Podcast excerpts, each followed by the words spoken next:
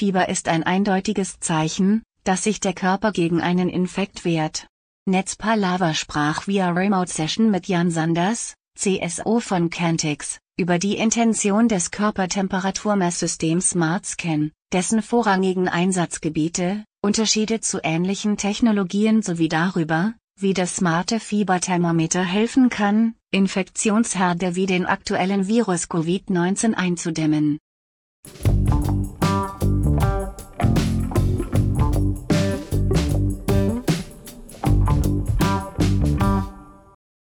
Kentix ist bekannt für Smart Building Security. Eure Produkte vermeiden Störungen der Betriebsumgebung, sichern Anlagen gegen Diebstahl und Sabotage und melden die Auswirkungen menschlichen Fehlverhaltens. Wie passt in dieses Portfolio ein Produkt zur Körpertemperaturmessung?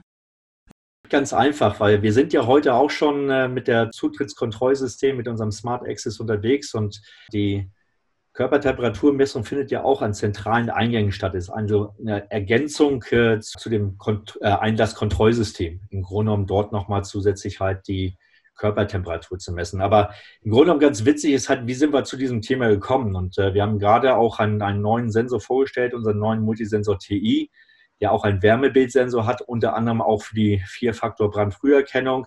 Soll vier verschiedene Fraktoren haben. Da gehört halt jetzt auch der, Wärme, der, der Wärmebildsensor mit dazu.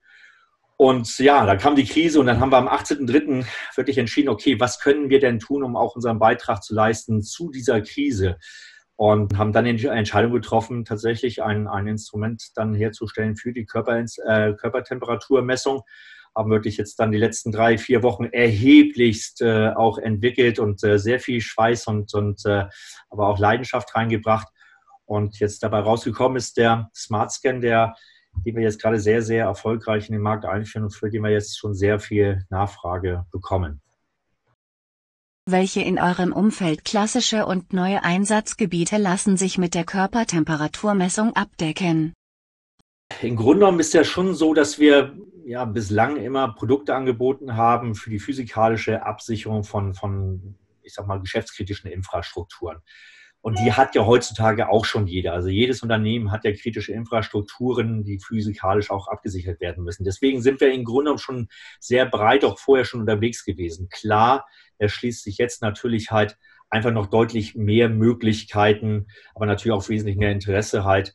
Ähm, auch gerade in den Public-Bereichen, also in den öffentlichen Bereichen, ob es jetzt Schulen sind, Sportstätten, äh, auch, auch Stadien oder äh, Veranstaltungsorte, Einzelhandel. Also kommt natürlich jetzt vieles mit dazu, die natürlich halt gerade dort, wo, wo ja Menschenansammlungen sind, natürlich das Interesse breiter wird und natürlich die Anwendung auch insgesamt breiter.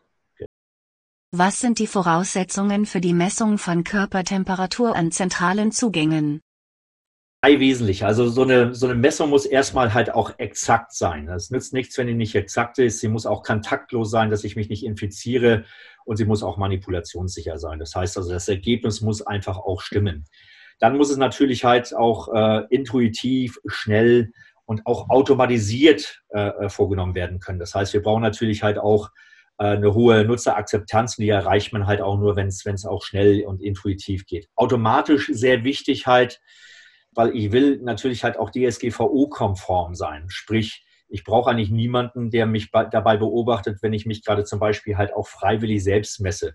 Und das geht im Grunde genommen nur dann, wenn so ein System halt auch automatisiert funktioniert. Und last but not least ist natürlich wichtig, dass wir auch geringe Investitionskosten haben, um einfach auch letztendlich äh, auch in einen flächendeckenden Betrieb hineinzugehen. Und all das decken wir halt mit dem Smart Scan äh, in vielerlei Hinsicht halt sehr, sehr gut ab. Welche rechtlichen Aspekte musstet ihr berücksichtigen, wie Einwände des Betriebsrates oder gesetzliche Vorgaben wie DSGVO?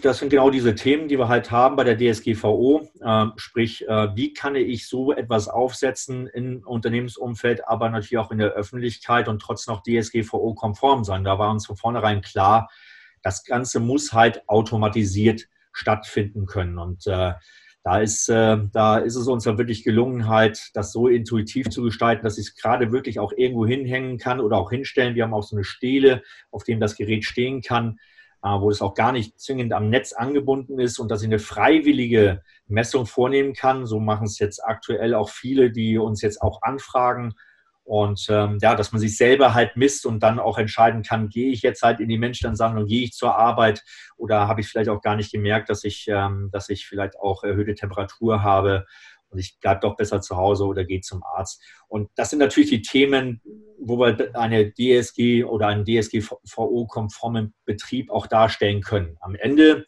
DSGVO ist halt immer was ich aus, der, aus dem Prozess mache. Das, ein Produkt alleine ist niemals DSGVO-compliant, äh, sage ich mal, aber die Möglichkeit mit dem Kentic Smart Scan ist definitiv viel, viel mehr gegeben als mit anderen Systemen. Wie unterscheidet sich der Smart Scan von anderen Technologien in diesem Umfeld? Ja, äh, zwei wesentliche Themen. Also das ist das Thema äh, exakte Messung, die wir im Grunde genommen dadurch sicherstellen, dass wir immer einen definierten Messabstand zwischen dem Gerät und dem zu messenden haben halt. Das heißt, ich trete an das Gerät heran, ich nähere mich an, ich habe auch einen Annäherungssensor in diesem Gerät drin und dann ab einer gewissen Nähe wird automatisch die Messung vorgenommen. Das heißt, ich habe immer einen definierten Messabstand. Dadurch bekomme ich überhaupt erstmal exakte Ergebnisse. Das ist ein ganz, ganz wesentlicher Aspekt, den so im Grunde kaum einer anbieten kann. Halt auch diese ähm, wir haben eine, eine, Analyse, eine Wärmebildanalyse auch dahinter, dass, dass ich auch einen Manipulationsschutz habe und auch sicherstelle, dass die Messung ordentlich vorgenommen wird. Das heißt, mein Gesicht wird auch erkannt. Also da ist auch tatsächlich ein Gesicht, was gemessen wird und ich messe auch in den richtigen Bereichen, vor allen Dingen hier im Innenbereich, nachdem ich die Brille abgenommen habe, im Innenbereich des, des Auges. Das sind mal diese wichtigen Themen. Aber natürlich halt auch ähm, ganz wesentlicher Unterschied, dass ich das alles automatisiert machen kann. Ich habe also keine Kamera, die halt von irgendwo oben runter schaut auf Entfernung, aber da irgendwo jemand hinter einer Kamera, hinter einem ähm, Bildschirm sitzt und natürlich dann halt jemanden auch rausziehen muss, äh, wenn dann erhöhte Temperatur da ist. Das kann schon nicht DSGVO-konform sein, als auch zum Beispiel in den Handgeräten halt. Ja. Ähm, das Handgerät ist nicht das Problem, sondern die Person dahinter. Nicht persönlich, aber sie kann potenziell einen Infizierten identifizieren und damit ist es nicht mehr DSGVO-gerecht. Ja, und das sind ganz wesentliche Themen. Gibt es schon konkrete Einsatzszenarien im Zusammenhang mit der aktuellen Corona-Pandemie? Wir haben aktuell ähm, äh, unheimlich äh, viele verschiedenste Anfragen. Das sind große produzierende Unternehmen aus dem Chemie, aus dem Industriebereich, ähm, die im Grunde genommen äh, natürlich halt auch den Zugang zu ihren äh, Büros äh, und auch, auch Produktionsstätten halt äh, überwacht haben wollen, sind natürlich auch und insbesondere natürlich auch die Krankenhäuser. Das können Labore sein, das sind ähm, äh, Seniorenzentren, auch, ähm, ich habe sehr viele Anfragen auch von äh, Sicherheitsunternehmen, die, die einfach auch dort ihre Dienstleistung natürlich auch mit anbieten, mit dem Gerät als auch der Dienstleistung, um dort halt einfach für Sicherheit zu sorgen. Das vielfach auch vor Geschäften oder vor auch äh, äh, äh Gesundheitseinrichtungen. Ja, Fitnessstudios haben wir jetzt schon einiges an Anfragen gehabt. Auch die bereiten sich heute natürlich schon mal vor, wie geht es dann da weiter, um einfach nicht nur um die Menschen zu kontrollieren, sondern den Menschen auch das Gefühl zu geben, ähm, ja, dass sie auch in, sich in einer sicheren Umgebung bewegen. Ja. Und das sind eigentlich so im Wesentlichen die, die, die Themen, die wir, die wir da aktuell haben.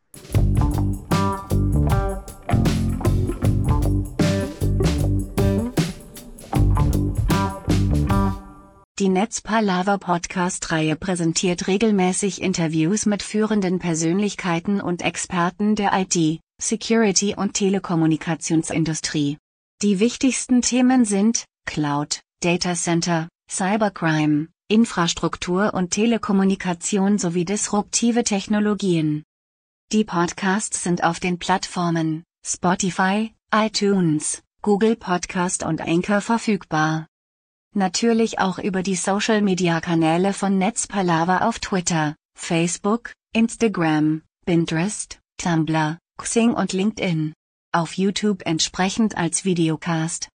Folgt einfach einem der Kanäle, at Netzpalava, um keine Folge der Netzpalava Podcasts zu verpassen. Euer IT- und Social-Media-Portal Netzpalava.